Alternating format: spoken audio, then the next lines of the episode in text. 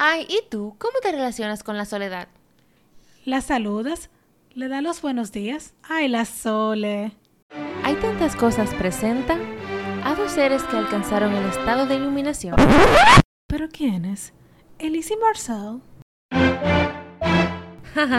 Con este bla bla bla, aún no alcanzamos ni el nirvana. Imagínate, todavía vamos a terapia y demás hierbas. Vivimos en la incertidumbre de la vida diciendo que sí, aunque a veces quisiéramos decir que no. Por eso dedicamos este podcast para abrir el espectro a la vida. Y en este viaje nos preguntamos si tenemos esa tan llamada libertad de ser.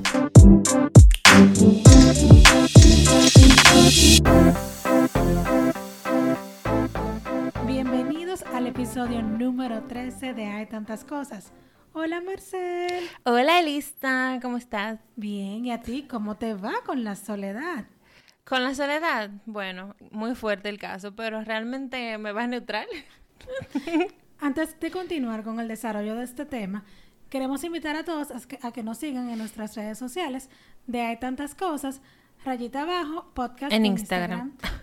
y Hay Tantas Cosas en Facebook, sin rayita. Sí. Entonces, eh, la raza humana es una especie que busca siempre relacionarse. No concebimos estar solos. Nada. Es que la soledad es como es un sentimiento tan triste.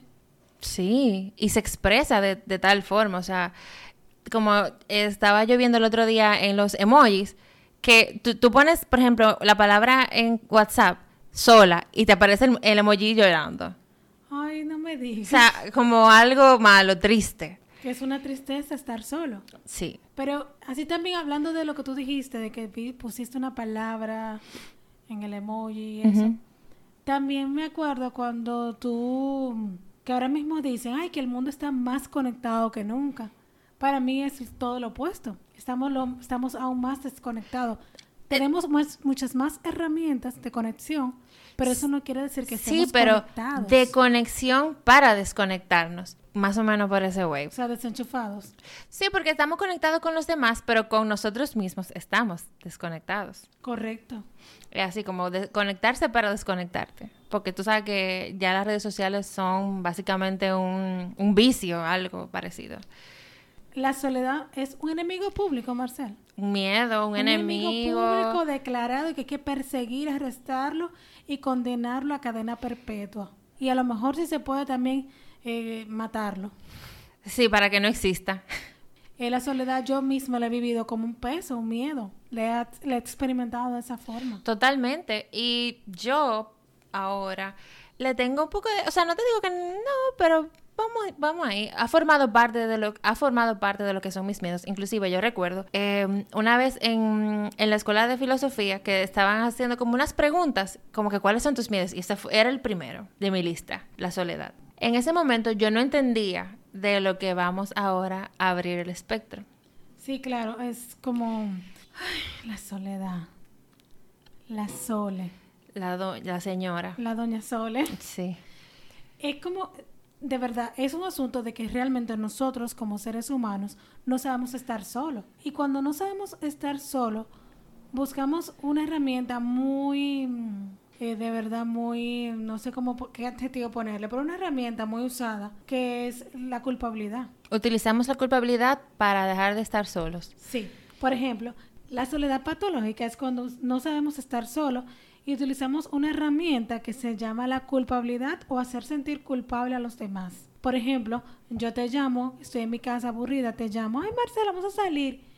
Y realmente tú me dices, no, la verdad que no quiero. Entonces, rápidamente yo me encargo de recordarte aquella vez que yo te acompañé. Sí, pero eso es como un tipo también de manipulación. Correcto. Para sentirte acompañada por mí. Pero se usa también la esta, esta herramienta para amortiguar Sí. un poco la soledad. También hay personas como que se llenan la cabeza de ruidos o se llenan la vida de actividades para deslinkearse con lo que, con eso que queda cuando tú no tienes absolutamente nada que hacer, que puede ser aburrimiento o enfrentarte a tu vacío existencial.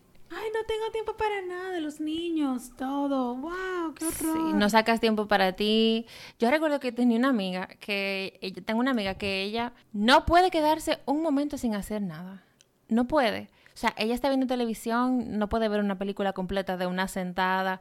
Si, si está con su esposo, no, no puede estar como que mucho rato viendo a su esposo, por ejemplo, jugar eh, videojuegos o, o, estando con él ahí, pasando tiempo de calidad. Ella no puede, ella tiene que irse a cocinar o, o, a limpiar, porque ella simplemente no puede. O sea, no puede ponerse una mascarilla y quedarse así relajada. No lo hace. Ah, claro, una mascarilla para la cara. Para ah, sí, perdón. Una mas un sheet mask o lo que sea que se ponga en la cara. Unos pepinos. No una mascarilla quirúrgica ni de tela. No, no de COVID. COVID. No de COVID. No, no, lo hace porque no puede quedarse relajada. Y yo dije, wow. Yo dije, wow, ¿y por, por qué? Inténtalo. Eso es como que tan chulo hacer eso. No, porque eso tiene que enfrentar con su vacío existencial que todos tenemos. Sí, no, y puede ser, o sea, y eso es una forma, pero para eso también están las redes sociales, está eh, el trabajo, todo para evadir, verte. Sí, ver lo que realmente hay. O sea, hay un montón de personas que quieren salir y estar de rumba todo el tiempo, probablemente es huyendo de tus vacíos que tienes, de las cosas de tus... los que buscan eh, esas cosas eh, como muchas cosas externas para sentirse llenos de, de cosas externas, valga la redundancia. Y muchas veces como que no reconocemos que huimos de, de, eso. Creemos que la felicidad realmente procede de las relaciones. Eso es como una curita de la que tú te pones para huir de ti mismo. Pero ¿de qué tú huyes? ¿De qué, de qué escapas, Marcel, cuando estás en eso? Marcel, ¿tú cómo tratas a la soledad? Yo, bueno, o sea, ella es tu amiga. A sinceridad, antes, antes era, antes era mi enemiga, no la quería. Pero ahora vamos construyendo una relación. Tienes una relación con la soledad, o sea, la estás construyendo. Estamos construyendo una, construyendo una relación. Tenemos una falsa idea de que estar, de que solo estar acompañado podemos ser felices. O sea, es imposible es una creencia de que si estás solo, no eres feliz. Pero, o sea, ¿cuántas personas que están acompañadas están totalmente infelices? Mm. Y siguen estando solas. Ay, Dios mío, cantidades. O sea, yo prefiero estar sola para yo estar con alguien y sentirme igual. ¿Me entiendes? Claro que sí. Claro. Porque tú no estás arrastrando a los demás a tu vacío A mi, a mi hoyo y mi miseria. Pero lo que pasa también es que cuando sentimos que estando con otra persona nos vamos a hacer felices, es porque siempre esperamos a que otros vengan a llevarse nuestra miseria. El atrapear el charco de miseria que nosotros tenemos en nuestra vida. qué triste. Y eso es lo que pasa, porque siempre creemos que lo bueno viene desde afuera y no, no desde adentro. En estos días yo estaba escuchando, bueno, escuchando, no, leyendo un influencer que puso qué tal fue su 2020. Ella puso, mira, el 2020 nació mi hija y no sé qué otra cosa. Y después ella puso abajo, ella puso que invitaba a, invitaba a, los, a los, sus seguidores que pusieran qué cosas chulas tuvo en este 2020. Bueno, en este no, ya pasó, en este 2020 ¿qué pasó. Y yo leí, me puse a leer los comentarios, tú sabes, yo de curiosa. Y me llamó mucho la atención que la mayoría de las personas, su felicidad estaba afuera. Las madres, ay, la felicidad de que mis tesoros nacieron. Todo, ah, porque ya por fin tengo un... O me compré una casa, o me compré un carro, cambié el carro, me depilé el cuerpo completo. sí, todo era externo. Todo era... Eh, la Tengo el, el, iPhone, el iPhone 12. Claro. O me compré la nueva consola de juegos. Todo era no necesariamente cosas materiales, sino cosas de fuera o mi familia está bien sana. O sea, es bueno eso, yo no estoy diciendo que no, pero todo depende de algo externo. Pero es que como que tu felicidad en sí es tan subjetiva entonces, porque tú, uno, tú no la puedes controlar porque depende de algo de afuera. Pues si se rompe el iPhone te jodiste porque tu felicidad depende de lo de afuera. Totalmente. Si por ejemplo ese automóvil que te compraste se dañó, ya tú eres un infeliz. Exacto. Ay, qué triste. Sí, pero eso pasa cuando, cuando eso, cuando la felicidad depende de otras cosas externas que no podemos controlar. Por eso es tan importante en convertirnos en nuestro mejor amigo. Porque realmente es la única relación que voy a tener que va a ser constante y para siempre. Vivir contigo. O sea, amar la soledad va muy ligado de amarse a uno mismo. De soportarte a ti mismo. Sí, totalmente. Hay días que yo, que yo amanezco, que no me soporto ni a mí misma.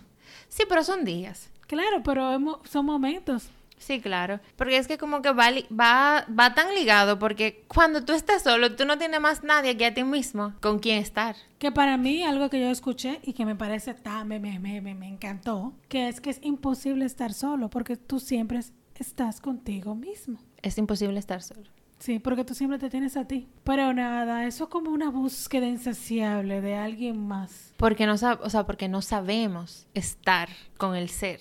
Ay, pero ah, escribió un libro, Marcel.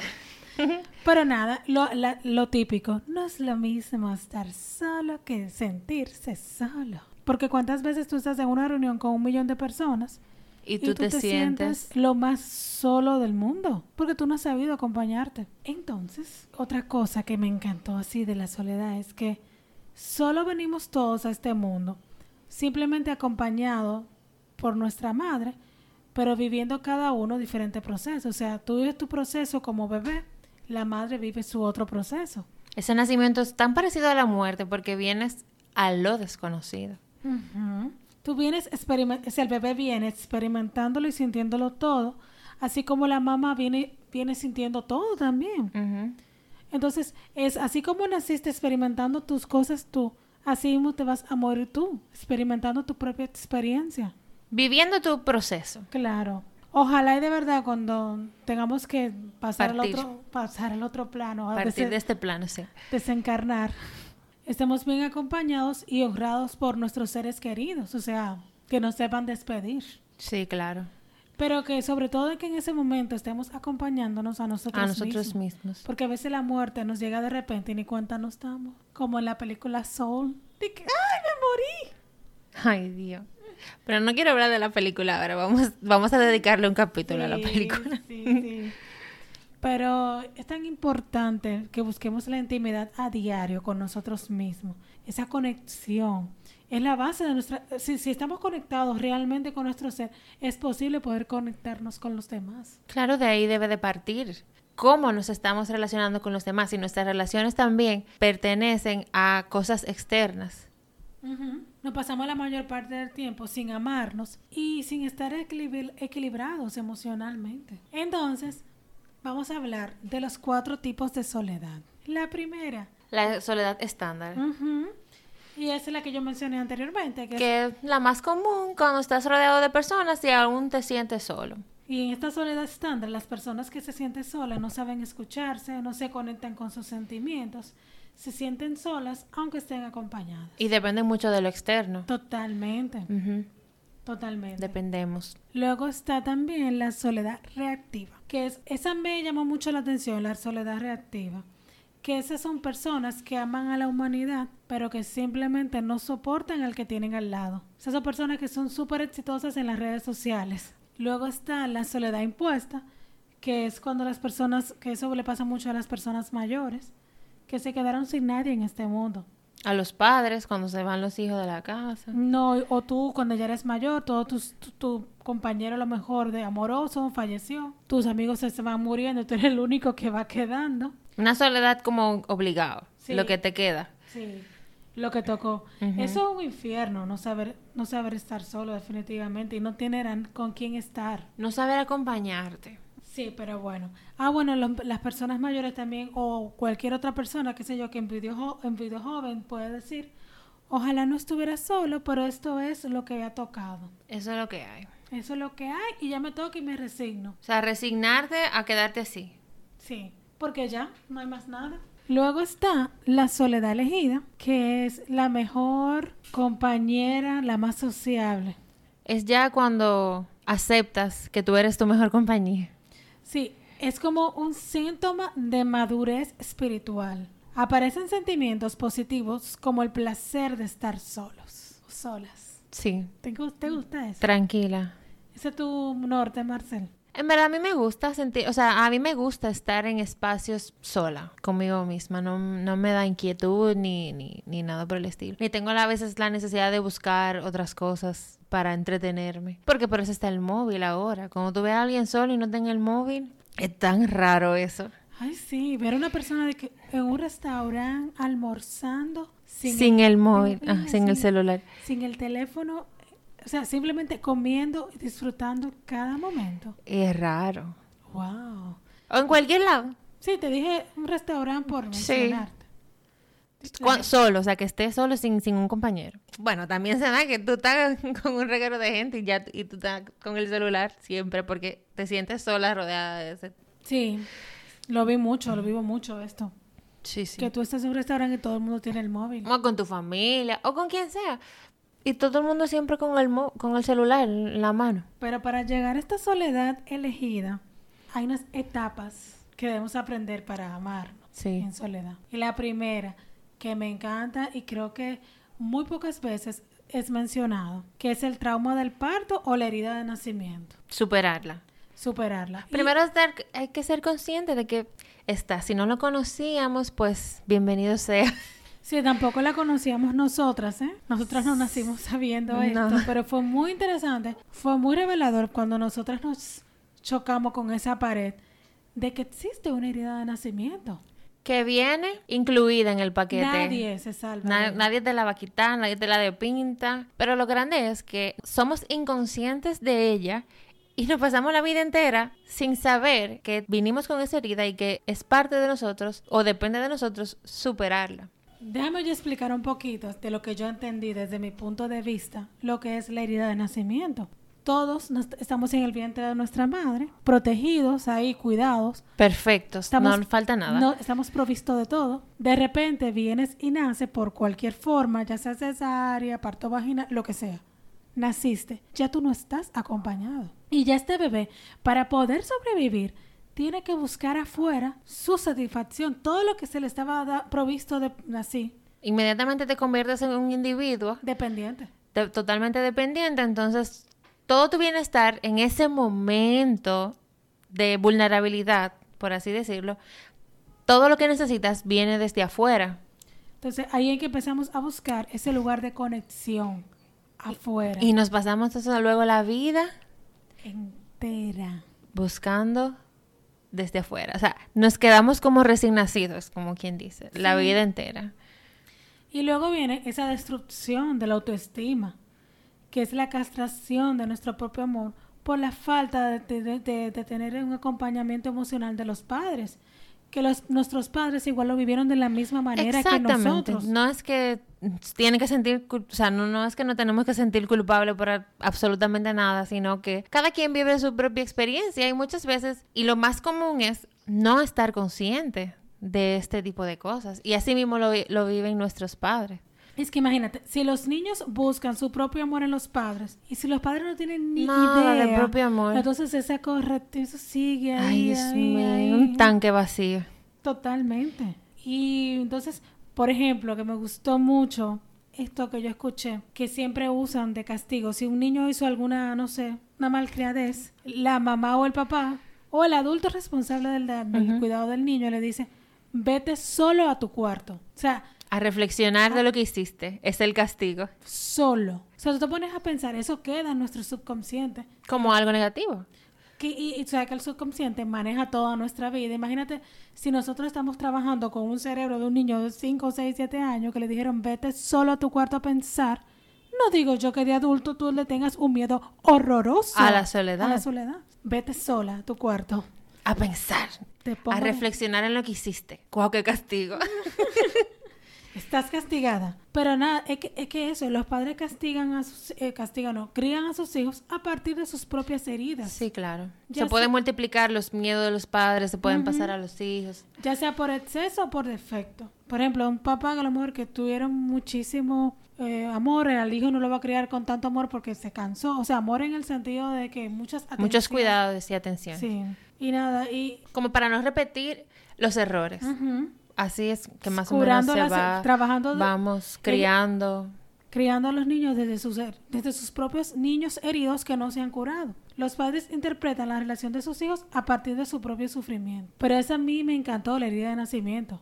Siempre el bebé está buscando afuera. Yo lo viví con mi sobrino.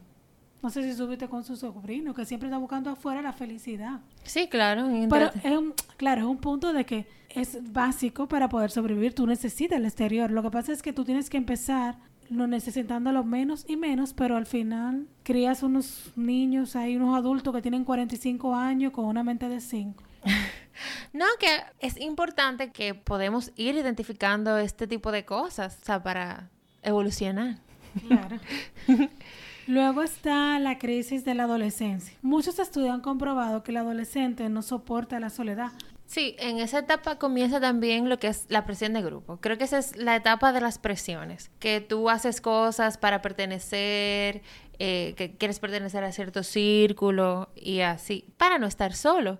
Haces inclusive cosas o hacemos cosas que no van con nosotros mismos, que no, van con nuestra naturaleza, simplemente para pertenecer a un grupo. Y empiezas a ver en esa etapa todas las costuras de tus padres, todos sus fallos y defectos y llegas a un punto que tú no lo soportas y tus amigos son tus tu todo. Tus, amigos son tu, tu, centro. Y si tú no eres parte de eso, tú no eres parte de nada, porque imagínate, tienes que estar en el centro.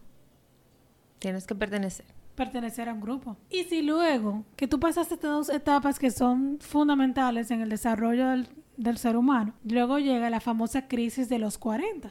Y es que fue una vida... La adolescencia llega hasta los 30. Puede ser. Soy adolescente. Estoy adoleciendo todavía. Marcela está adoleciendo. Yo todavía, ya yo pasé, yo estoy casi en la crisis de los 40. y es que cuando tú continúas la carrera para llenar el vacío y luego muere en esa angustia existencial. ¿Dónde está? O sea, que tú estás en esa anestesia social, completamente viviendo bajo una hipocresía de tu vida. Bajo una falsa felicidad, creyendo que realizaste tu sueño y, lo que realmente hiciste fue... Yo no voy a poner ningún ejemplo porque tampoco quiero que nos ofendamos aquí. No, pero dalo. O sea, como que creíste como que habías cumplido tu sueño de casarte, que te casaste con alguien, tuviste un hijo, pero lo que vives es una falsa felicidad porque quizá no estás siendo del todo feliz con ese supuesto sueño que te impuso la sociedad. Ay, sí. Entonces, llegó el punto, ya que tú tienes los hijos, la, tu pareja, y eres supuestamente feliz. Y vas como en un declive. Sí, cayéndonos así. En fin, nos perdemos con lo de afuera porque no queremos encontrarnos dentro, porque nos da miedo reconocer que a lo mejor esa vida que estás viviendo no es la vida que tú realmente deseas. No, en que te pasaste la vida entera huyendo de ti misma, poniéndote parches o curitas, como tú dices, simplemente para no, para no ver qué es lo que hay ahí realmente. Y las curitas son cada vez más lindas. Ahí está de Mickey. Y así mismo, o sea, esas curitas que nos ponemos. Sí. No, pero bueno, yo no sé si ya hablamos de lo que eran las curitas, que eran como las redes sociales, ahora mismo la que están bateando mal son las redes sociales, pero... Tu profesión es una curita, porque tú eres tu profesión. Tus hijos son una curita. Por eso te digo, hay curitas muy adornaditas. Tus labores sociales son curitas, como parches. Tus actividades sociales. tu vida fit es una curita. Inclusive, si te gusta mucho hacer algo y tú te obsesionas o nos obsesionamos con eso, ahí de una vez se convierte en curita porque ahí tú te estás convirtiendo ahí en esa obsesión. Correcto. La persona también, una persona también puede ser una curita, eh, o sea, una pareja, tus hijos, eh, tu pasión puede ser una curita también, porque una vez te linkeas y te olvidas de ti, entonces ahí también ya no eres tú, sino eres eso. Sí, y de ahí están entonces las famosas, las famosas dependencias emocionales. Totalmente. El miedo a la soledad es un artífice, es el artífice de la dependencia realmente creemos que necesitamos al otro para, estar, bien. Ya hemos visto desde bebé. La mayoría de las relaciones responde a un viejo orden en que una persona incompleta necesita a otra para ser feliz. Entonces, ahí viene mi pregunta. en una relación de dos, hay una hay un, un yin que es infeliz y un yang que es feliz. Sí, porque están incompleto. Entonces, el feliz te va a complementar al El feliz viene a complementarme y a, arrancar de, y arrancarme la tristeza y todo para yo ser feliz simplemente porque el otro es feliz. Ahí se ve lo necesario de sentirte completo para no ser codependiente de otra persona. Si la otra persona se pone triste y se pone amargado... Lo primero es que cómo, en qué cabeza cabe que si usted es muy feliz va a traer un feliz una persona feliz a su lado. Eso es lo primero. Lo primero es una locura nuestra, ¿eh? Una creencia. Horrorosa. O sea, ¿de qué punto? O sea, se juntan dos infelices a complementar su infelicidad. Los dos crean una infelicidad completa. No, Ay, pero la creencia es que viene, bueno, eso es lo que voy a traer, pero la creencia es como que es- soy un infeliz, me estoy regodeando en mi pobreza y en mi miseria, pero que estoy esperando que venga alguien que ya haya superado todo eso a sacarme del hoyo. Señores, oigan, desde que alguien le diga, desde que te conocí no puedo vivir sin ti. Soñamos con eso. La- bueno, Yo la soñé. novela. Disney, o sea, el otro te complementa las películas. O sea, Tom Cruise ahí en su película um, Tommy Maguire, que él le dice a ella, You complete me. O sea, una, yo, ¿qué? ¿You complete me qué? O sea, tú eres incompleto y la otra, ay, no. O sea, como una persona incompleta O sea, tú me va a traer a alguien ya completo. Las canciones, tú mi complemento, tú mi media naranja. O sea, por favor, ¿usted la mitad de qué? O sea, de verdad, o sea, y nunca nos paramos a pensar, si tú estás incompleto, ¿cómo tú vas a tener otro para estar completo? ¿Qué es eso? Ahí se crea la codependencia de, de una persona emocional, es- emocionalmente. Qué horror. Y está mal, o sea, déjame decirte, Elisa, que ser una persona completa en esta sociedad está mal visto ahora. Totalmente. Ay, y te vengan con una pena si no tienes pareja. pobre. Sí. Pero, como una amiga que tenemos en común. Pero Pero ustedes son tan lindas. ustedes son tan lindas y no tienen pareja. Como si eso tiene que Y ver con nosotras... belleza.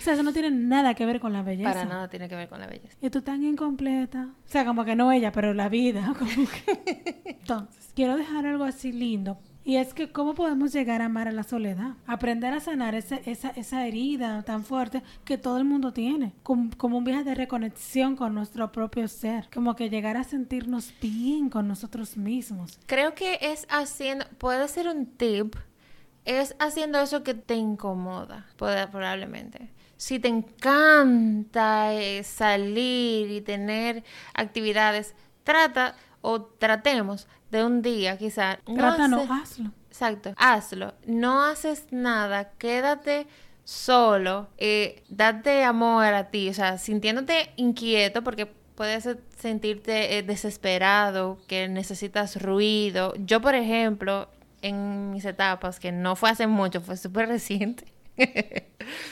este año, no quería yo estar, no quería estar sola y lo que hacía es que ponía la televisión alto.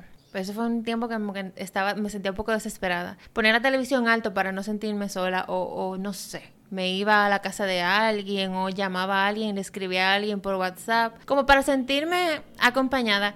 Pero realmente yo no, yo no me estaba acompañando a mí misma. Entonces, hacer esas cosas que quizás le tengas miedo o que inconscientemente estás huyendo, como a quedarte solo en una casa o estarte tranquilo, sin planes, estarte tranquilo, sin planes y así, como que para poco a poco irte familiarizando con la sole. Correcto. Por ejemplo, en mi caso, yo me llenaba de ocupaciones. Yo empezaba a hacer muchas cosas, cosas, cosas. Hubo una época que yo estaba totalmente desconectada. Me llenaba de cosas, De actividades. actividades. Y voy aquí y allí. Y estudio esto, estudio lo otro. Y nunca supe acompañarme. Creo que finalmente, yo creo que ya es mi zona cómoda ahora. Estar sola. Me encanta. Y no tener que se- y no me siento ya culpable de sentarme a hacer nada. No, para nada. Yo tenía, yo tenía un problema con eso de sentarme a hacer nada, pero era con el tiempo. Como que yo sentía, como el tiempo es algo no renovable, como que lo estaba desperdiciando. Y simplemente lo veía como que un tiempo de ocio, pero no veía un tiempo de ocio como algo positivo. Pero en este momento ya puede ser un poco positivo porque tú estás invirtiendo en ti. No, no necesariamente tiene que ser un tiempo que tú tengas que estar invirtiendo en otra cosa o en algo que sea productivo, porque puede ser no productivo a nivel económico, pero sí productivo para ti. Claro, siempre lo vemos a nivel eh, a nivel económico. material. Luego también está el estigma que tiene la soledad, lo que bien lo mencionamos a- al principio. O sea, la palabra soledad es sinónimo de aislamiento, abandono, Del emoji llorando. destierro, de una separación, de un desamparo, encierro. La soledad realmente está muy mal vista. O sea, hay que quitarnos esas creencias que vienen desde afuera. Sí, bueno, como decía eh, Borja en su... Borja Vilaseca, Borja mejor amigo de Marcel. Búsquenlo en YouTube.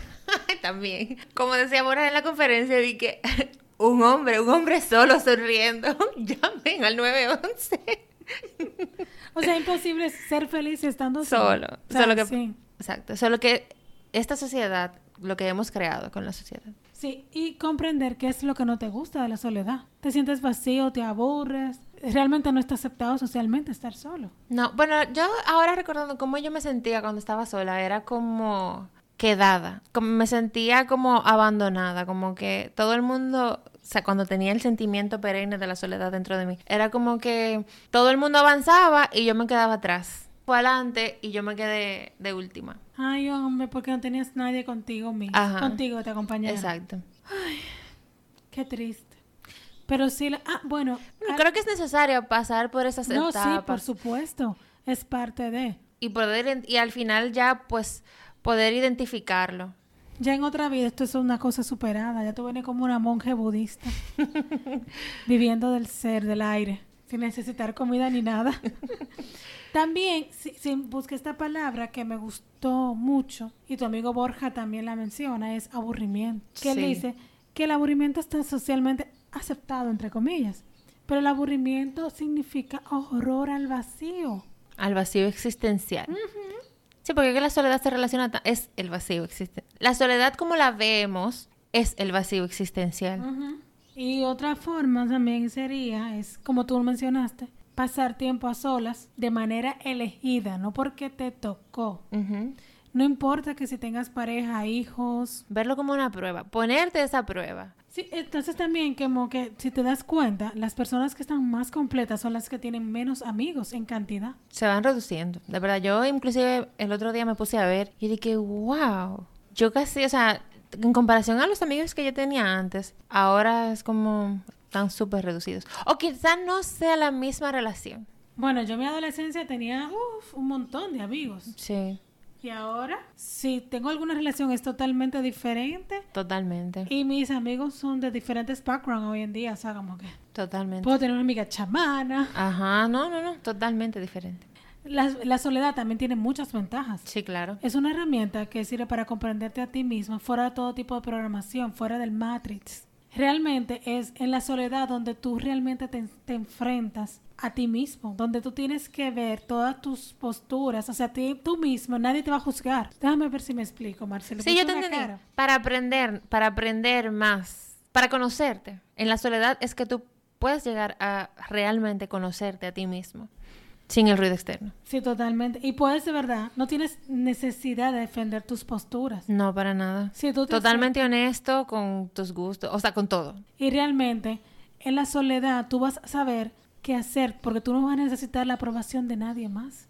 No, porque se supone que ya toda la sabiduría está dentro de ti. Sí, si ya tú conectas con ese real ser, sin el ruido exterior, ni pensar de que, de que el otro va a pensar, tú no realmente no necesitas más nada. Y si, y si por ejemplo te equivocas, creo que realmente no es una equivocación, es un aprendizaje. Wow, sí. O sea, tanto que huimos de lo que es como lo real. Y de lo que no, de algo que nos quieren como esconder o, quitar. Totalmente. Y también qué hacer cuando nos sentimos sola, solo. Pregúntate, si nos estamos escuchando, pregunta. Entonces hay que preguntarnos, cuestionarnos. ¿Me estoy escuchando? Mi cuerpo me está hablando. Siempre vemos todo como muy, este, muy, eh, eh, ¿cómo se dice esta palabra? Aleatorio. Exacto, lo vemos todo muy aleatorio. Por ejemplo, ay, tengo una alergia. La alergia te está dando una información. Tómate el tiempo para escucharte. Pero no, tomamos una pastilla o ponemos una crema, lo para que sea, curar el síntoma. para curar el síntoma. No vamos a la causa. Nos ponemos una curita. Eso es un parche. También otra cosa es que cuando te sientes sola es cómo respondemos a los estímulos de fuera. Y ya para concluir, realmente cuando te das cuenta que la soledad es tu amiga y que no te quiere hacer ningún daño, es cuando tú te das cuenta que tú eres la soledad. De que te bastas a ti misma, de que ya tú no necesitas a más nadie. Que estás completa. Sí, ya estás completa. Ya tú puedes presentarte al mundo como lo que tú eres, la emperatriz de tu propio imperio, no como una mendiga buscando ahí migajas de lo que el otro tira. Totalmente. Una, cosa Una persona incompleta. Y realmente es el ejercicio del espejo. Mirarte el espejo y reconocer de que tú eres tu, mejor, tu verdadero amor, eres tú, no nadie más. Y que la cosa más importante en tu vida eres tú. Al que verdaderamente extrañas cuando tú eh, estabas en una relación o algo, es realmente a quien tú eres con esa persona, no a la otra persona. No a la otra persona. Sino es a ti, a la persona que tú eres cuando estaba con esa persona. Y simplemente tienes que reconocer y ser tú esa persona para ti misma. Saber estar solo. sola. La finalidad de saber estar solo es realmente conectar verdaderamente con los demás. Nadie, nadie puede estar bien si no está bien consigo mismo. Y nada, llenarte de muchas cosas, pero sobre todo llenarte de ti. De ti misma. De ti misma. Pero, y siempre lo voy a decir, cuando escuché esto, y esto me ha marcado, es imposible estar solo si estás contigo misma. Y nada, muchísimas gracias por escucharnos. Estuvieron con ustedes Marcela León. Y Elisa Espinal, gracias. Bye.